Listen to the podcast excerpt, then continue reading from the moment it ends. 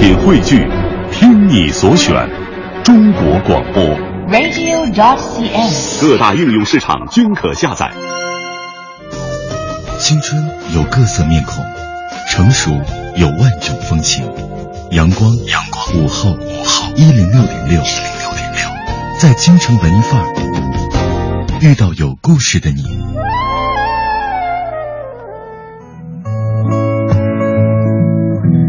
欢迎继续把你的耳朵停留在今天的京城文艺范儿。今天邀请到直播间的文艺小伙伴儿是我们，呃，曾经央视第十放映室的主播，现在呢是龙斌大话电影的主持人龙斌。龙斌大哥可以说是阅片无数了啊，呃，已经数不过来了吧？看了多少？数不过来了。作为影评人的话，可能就意味着不但是好好片要看，烂片也要看。所以，所以前半节我们刚才讲到看烂片的事儿，但我相信最初还没有成为一个职业的影评人的时候，呃，大家肯定是因为喜欢看电影啊，有这个文艺的倾向和情节。对，因为我是从小就喜欢看电影，因为，嗯、我看电影是小的时候是有一个鲜明的先天条件的，因为我剧团的院儿里边嘛，就是文化生活很丰富看电影嗯就会很丰富，然后就喜欢看。我小的时候我记得逃学去看电影，就是特别喜欢看。后来呢，也开始上了大学之后呢，就是有一个特别便利的条件，就是北京有一个电影资料馆。嗯，每每周两次骑自行车，从广播学院骑到小西天儿去资料馆去看很多好片。那这个时候就是说你的看电影的这个感觉就上了一个档次了，因为你看了很多经典的遗珠，嗯它是已经封存在资料馆里边的。后来慢慢的就是喜欢看一些老片，但是从事了工作之后呢，当我把它转化从兴趣转化为了一项工作的时候，其实乐趣就没有那么多了。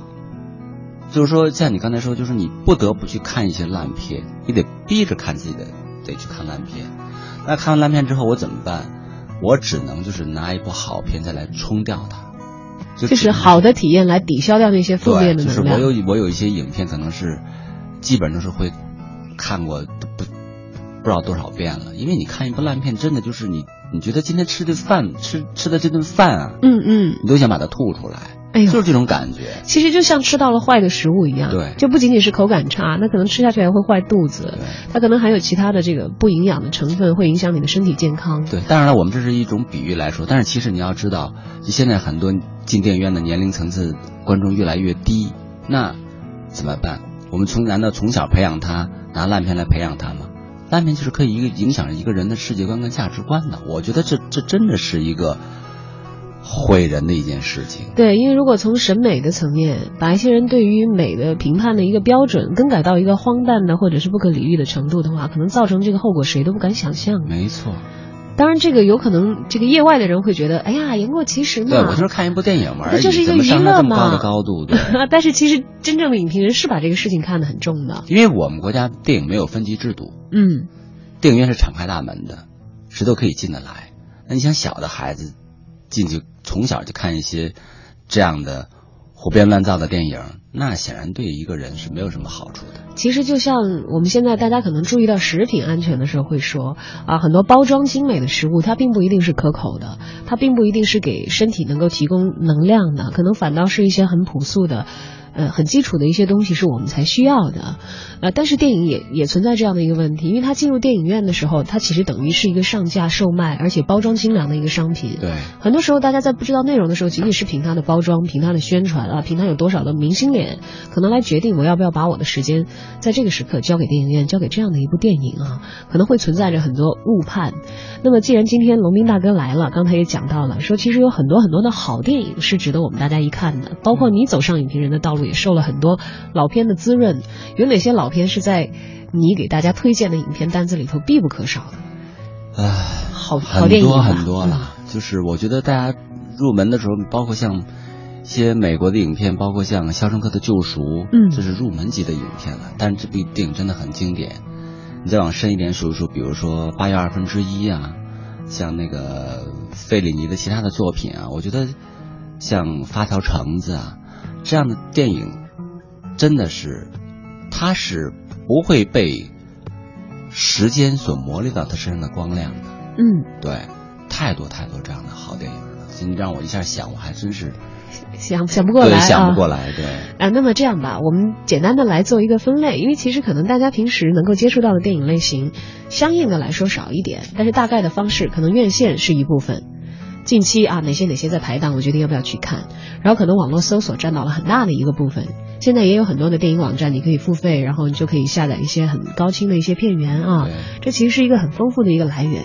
那么还有呢，可能有一些电影节的时候会有一些集中的展映，或者一些小范围的一些呃，包括电影的主创团队也会有一些交流的一些放映的活动。还有一个渠道，其实我们在京城文艺范儿当中也跟经常跟大家分享，其实各个国家的驻华使馆。在北京的话，有很多朋友有一个便利，在经常的一些文化活动当中，他们会放映本国的一些经典的、优良的、优质的电影，在他们的一些不为大家所熟知的一些小片，但是这些小片也值得一看。嗯，是非常值得大家去看一看的啊。那么我们从分类上来讲的话，哎，不知道龙斌大哥的偏好，你比较偏好这个美国好莱坞式的，因为其实这个是电影当中的一个大的主流。这样的一个电影，还是其实我们有很多文艺青年很偏好，好像欧洲的文艺电影，而欧洲各个国家的文艺电影其实路子和流派也都是不太一样的啊。这些类别当中，各给我们推荐一部吧，必不可错过。呃，其实我自己呢是休息的时候，我愿意到电影院去看一些美国大片，嗯，比如说像哥斯拉呀，比如说像变形金刚系列啊，我愿意看，就是接受一下这种。视听的刺激，而且这样的电影你只能到电影院去看，必须到电影院去看，因为大银幕带给你的感受是小银幕无法比拟的。嗯，那我觉得推荐美国的电影，我我我本人是克里斯托弗诺兰的粉丝，我觉得他的电影真的是我只推崇他。诺兰的电影，对，然后就是韦斯安德森的，像那个《布达佩斯大饭店》，嗯，像这样的导演都是我非常喜欢的。还有大卫芬奇，大卫芬奇有一部新新的电影叫《消失的爱人》，对，都非常好看。哎，诺兰也是刚刚有一个大片在中国也是有着很好的票房的收成啊，同时有很高的这个科学内容的含量在其中。其实我觉得他的电影告诉你什么呢？就是不管 CG 技术有多么发达，电影最终探讨的就是爱。就是人和人之间的情感，对吗？你看那里边，当父亲在宇宙飞船上边看着自己的子女变老。哇塞，那是一种什么样的感觉？谁都会有这样的一种体验跟经历。所以我看到那儿的时候，就不由自主的就就就。对我看那边也是哭的稀里哗啦的啊！但是，技术 CG 技术可能只是我们视觉方向发展的一个让人惊叹，说已经打破了我们多少多少局限的一个技术发展的方向。人类社会的所有的技术发展都是一样的，我觉得甚至是从那个电影当然，现在其实大片也带来另外一种趋向，就是我们看之前的电影，比如说我们看希区柯克的电电影。那特技完全无法相比较。对，就是说特技把表演都给磨砺掉了。就现在大家不用真正的去表演了，反正特技都在嘛。嗯。所以这也是一大弊端，我觉得是一个误区了。是一个误区。还是要看电影，看大家在银幕上的表现，带给我们的一种梦境。电影其实说白了就是一种造梦的工具。嗯。就让你两个小时做一场美丽的梦。它让你有一种超体验，对，嗯，不管是精神上的还是情感上的，好像突破我们平时在生活当中所有的一些局限，当时也放下这样的一些负累。一场好的电影可以带你飞翔。到任何一个你可能此前所没有想象到的时空，但是最终它可能落到的还是我们最为实际生活当中最为现实的那些情感的感触和人与人之间的关系的构架。不管是在哪个时空里，他们可能都没有变更过。当然，可能这是好的电影才能够做到的。至于烂片的话，今天不做我们主要的这个讨论的范畴，我们还是来跟龙明大哥好好学习一下，怎么样做一个会看电影、能够容易找到好电影、吸引好电影的人。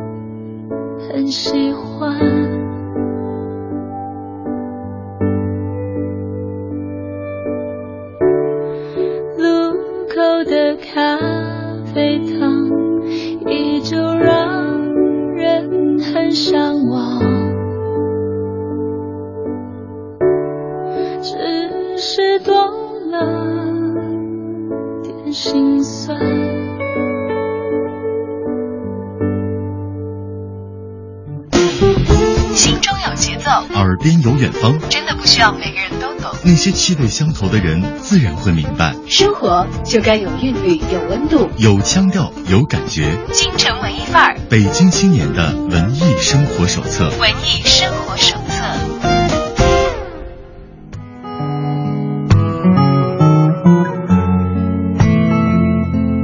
好的，欢迎回到京城文艺范儿，跟小昭一起遇到今天的文艺小伙伴——龙斌大话电影的主持人龙斌大哥。小昭好，听众朋友好。嗯，我们也继续跟着龙斌大哥来学习一下啊，该怎么样去寻找好电影，呃，看好电影，有营养的电影。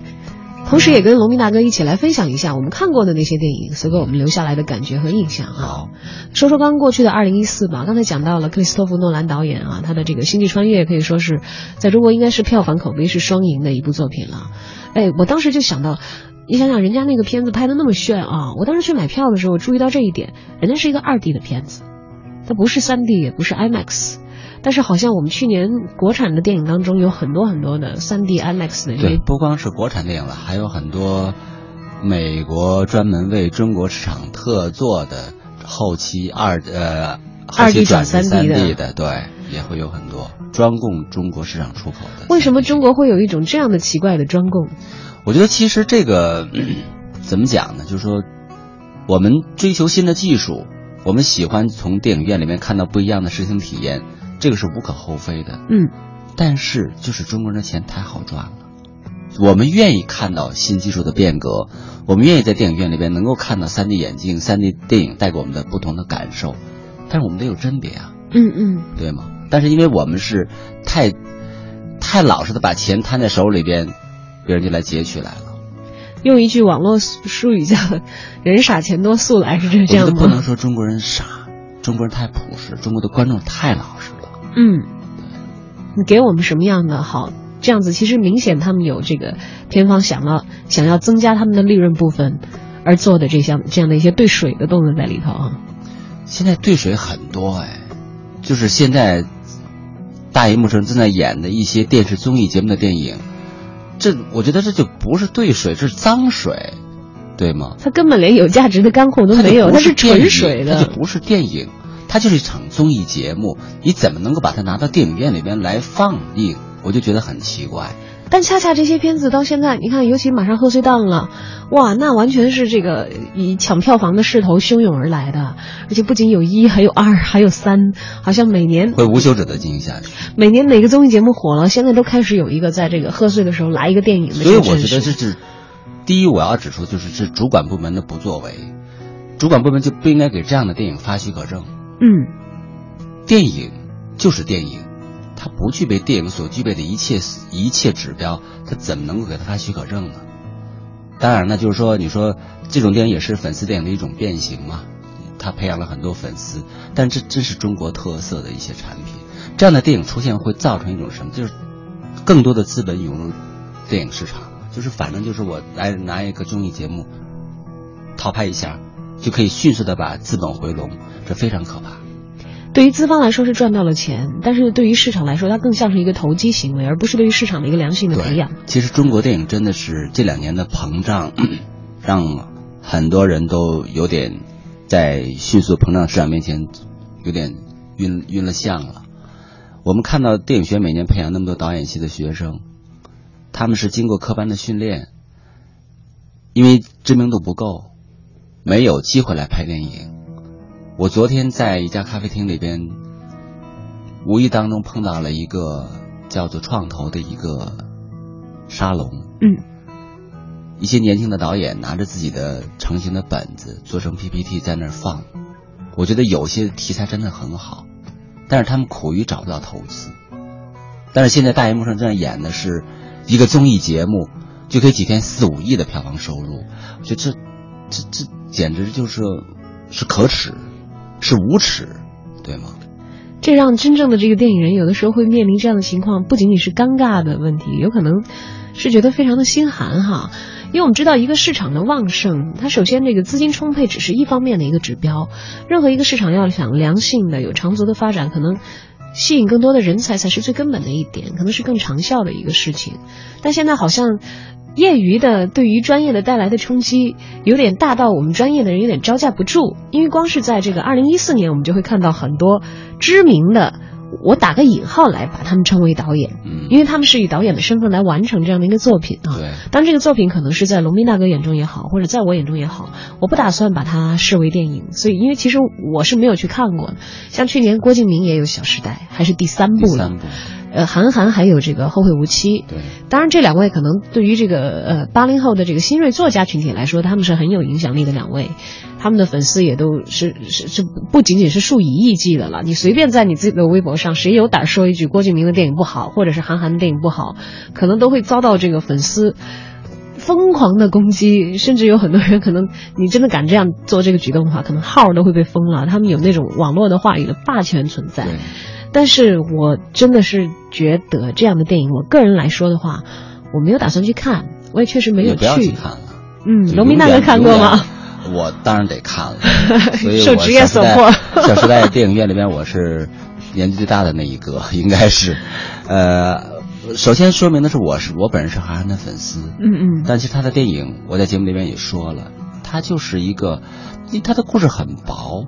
就我最终还是要说一句话，就是说。他们为什么能拍电影呢？因为他们能拿来钱吧。对他们有社会知名度，有人愿意投给他们。当他们想干点什么事情的时候，就会有资本来找到他们。但是我还是要替那些年轻的导演，真正科班训练出来的那些年轻导演说一句话：大家把眼光往那个群体上去放一下，那个群体拍来的东西绝对比韩寒、郭敬明等人拍的要好很多。嗯，真的。就如果是有，就是我们为了电影市场能够。更加长久的、持续的、健康的发展的话，就希望资本市场能够把目光往远处放一下，不要仅仅盯着韩寒跟郭敬明。是不是这也意味着一个这个市场进入到这个艺术行业之后的一个非常简单粗暴的现象？就是他问的是这个金钱上的收益，他没有太多的从这个艺术规律上来考量，也可能没有很多人在投资的时候就想说我要拍一部多么多么经典的电影。对，这也不是投资人去想的问题。资本可能就是想。钱扔出去，迅速能够以更大的一个一个姿态能回笼，对吧？就是我刚才说了，资本是无罪的，但是我希望在资本无罪的前提下边，后边有一些能够更有眼光的资方人，就是我们不是要涸泽而渔，嗯，对吗？我我们还得给给后几代人留点东西，我们的市场不能，大家一说就是综艺节目就成了电影。这个这样的事情，我觉得还是不要出现的好。对，或者是名人当导演就成了电影，不管那个电影 看不看得下去，有没有故事，它就是一个 PPT，一篇活动的带有画面的文字而已。它真的是，我觉得这样的东西称为电影都有点勉为其难。嗯，那这样来说的话，其实刚刚我们在节目开篇的时候听到的你的影评啊，评的有一个驯龙高手，其实。呃，要不是听到你的影评的话啊，我还真的没有深深的想过这些问题。诶，其中的某一些人物，它意味着怎样的一种情况，代表的是哪一类人，觉得非常的能够提点我。另外有一点，你是几乎我听到的所有的这个声音当中，对于驯龙高手。持一个这个比较客观的，不是夸赞的这个角度，嗯，提出了一些这个批评的，因为说饱受摧残的暑期档可以看一看这样的电影。对，其实显然你好像给这个片子评分并不是特别特别的高，但恰恰我身边好像很多人很喜欢这个电影，哎，真的是因为我们自己的电影没有办法跟人家美国的这些比吗？对，我觉得就是说我最近在疯狂的在看宝莱坞的电影，嗯，印度的，嗯，对，宝莱坞的电影其实它的呃。电影工业水准已经不低了，而且它已经持续发展了这么多年，每年一千多部的影片在在上映。但是我也因为我没有去过印度，我昨天晚上我在说，我说我听了另外一个宝莱坞电影的发烧友，他说他他的新年的愿望就是希望能够去宝莱坞去看一场电影。啊，我说这个愿望其实应该是我的一种愿望，我也应该去宝莱坞去看一场电影，因为宝莱坞电影其实很多题材都很奇葩。真的很奇葩，比如说他的歌舞，当然歌舞很好的，很好对，印度的电影好像我们一下子就会反映到，就得又唱又跳的。对，但是他很多奇这个情节设置的很奇葩，但是他也不会出现像我们这样的把这个综艺节目扔到电影院里边去，绝对不会出现这样的状况。对，跑男不也是韩国版引进吗？韩国也没有把跑男能够拿到大荧幕上对？其实且不说这个美国了，美国的电影工业可能大家都说我们没法跟他们比，人家成熟了这么多年，有大的这个组织系统啊，有非常严密的这个是有一帮有节操、有底线的人在操盘整个行业。嗯嗯嗯嗯，所以才能够让整个行业具备一个高的水准。因为有的时候一个木桶是最短的一块板子，决定它能装多少水。但是恰恰我们好像最短的一块板子，短到你都不知道它在哪儿。对，比如说我们刚才说了，现在很多呃电影学院、中央戏剧学院、上海戏剧学院培养出来的年轻的导演，他们找不到投资。电影学院每年也中戏也培养了那么多演员，他们也没有机会去走向大荧幕。但是可能现在不讲颜值吗？嗯，可能随随便便的一个人颜值很好，颜值他的指数长得很漂亮高，对嗯他就可以迅速的成为明星。我不是说这些人不能成为明星，但是我们也要给那些真正有科班训练的人一些机会。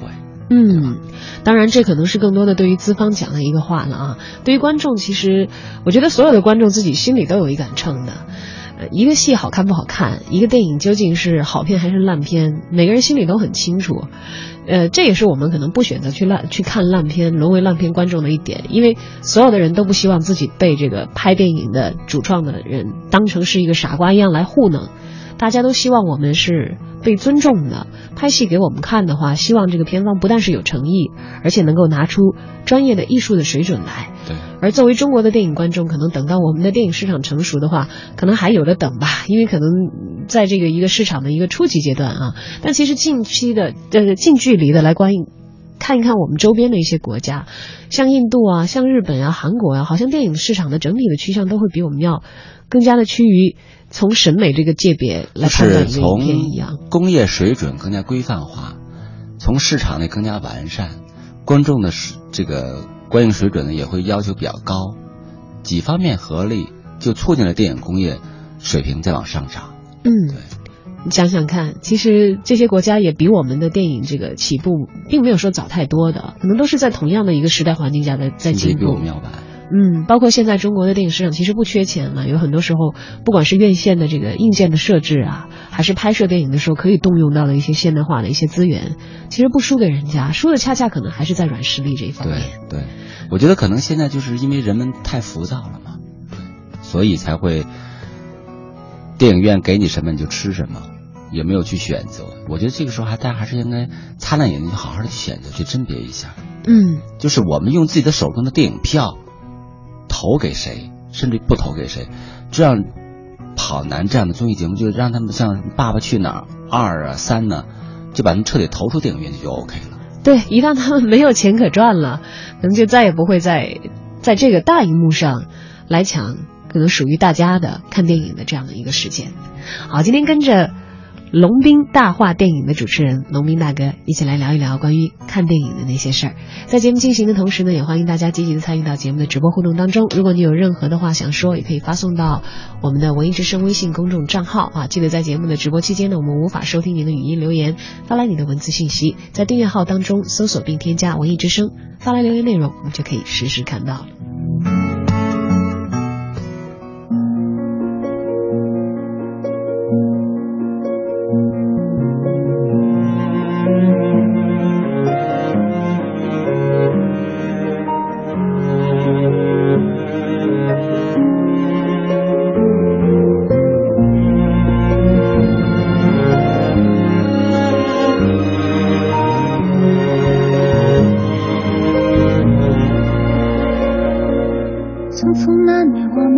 们究竟说了几遍再见之后再拖延？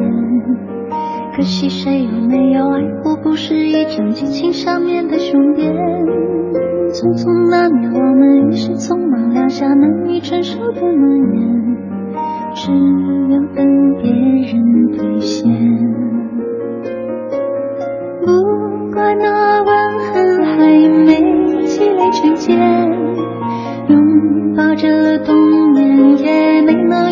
再成仙。不怪这一段情，没空反复再排练。是岁月宽容彼此挽回的时间。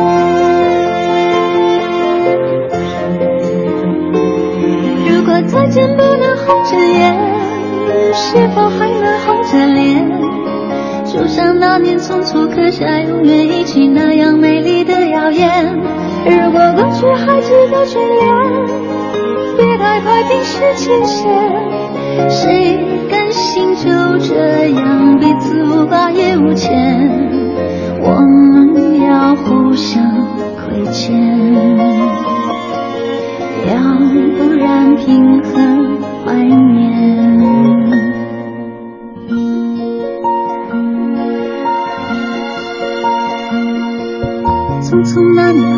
经过太少十年，真爱看同一张脸，那么莫名其妙，那么讨人欢喜，闹起来又太讨厌。相爱那年，活该匆匆，因为我们不懂顽固的诺言，只是分手的前言。不怪那天太冷泪，雨水成冰。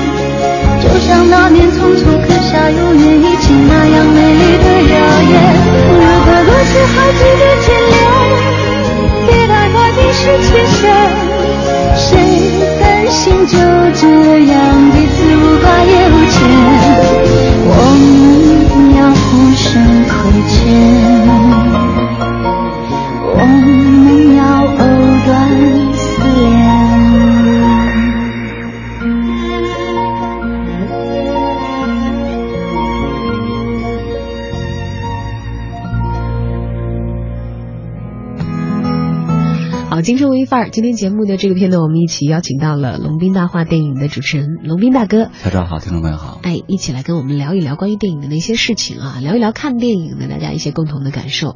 有一位网名叫小袁的听友说了，说今天我刷微博的时候啊，看到有人说冯小刚没有资格批评跑男，那看来是这个跑男的粉丝啊，或者是这个主创方了吧？他说不知道是不是因为大家伙儿分不清商业电影的喜剧类型和综艺的区别，它就是场综艺节目，它根本就不不算是电电影好吗？对，对，所以其实要讲的话，我觉得我们可能嗯没有看这个冯小刚导演到底是怎么批评的，但是我可以想象，可能大概冯导说的也跟龙斌大哥是一个意思，嗯说那不能算。对，我觉得他就是不是电影，他就是综艺节目，把电视延伸到了、延展到了大荧幕里边去。嗯嗯，只是一个电视综艺节目而已。虽然他拿到这个大屏幕上来放映啊，因为可能对于业外的人来说，嗯，没有那么强烈的这个意识，觉得这个艺术界别的门槛儿好像放到这个大荧幕上了，有龙标，我们我们拿钱在这儿看了，这个就都算是电影。因为其实我觉就像得影院，比如说现在大家，我那天因为这两天我也没有刷微博嘛，昨天在外面跑了一天，前天又在做那个《狼图腾》的首映礼，也是在外面待了一天。呃，有人曾经说过，说是这啊，影院为什么排片排这么高？影院大家不要不要指责它，对吗？影院就是一个带有文化属性的一个销售商品货架而已。对，嗯对。但是什么赚钱，我要排什么。然后樱桃酱酱，我们这位听友啊也也很直接，他说千万不要说的跟别的国产片能看一样啊。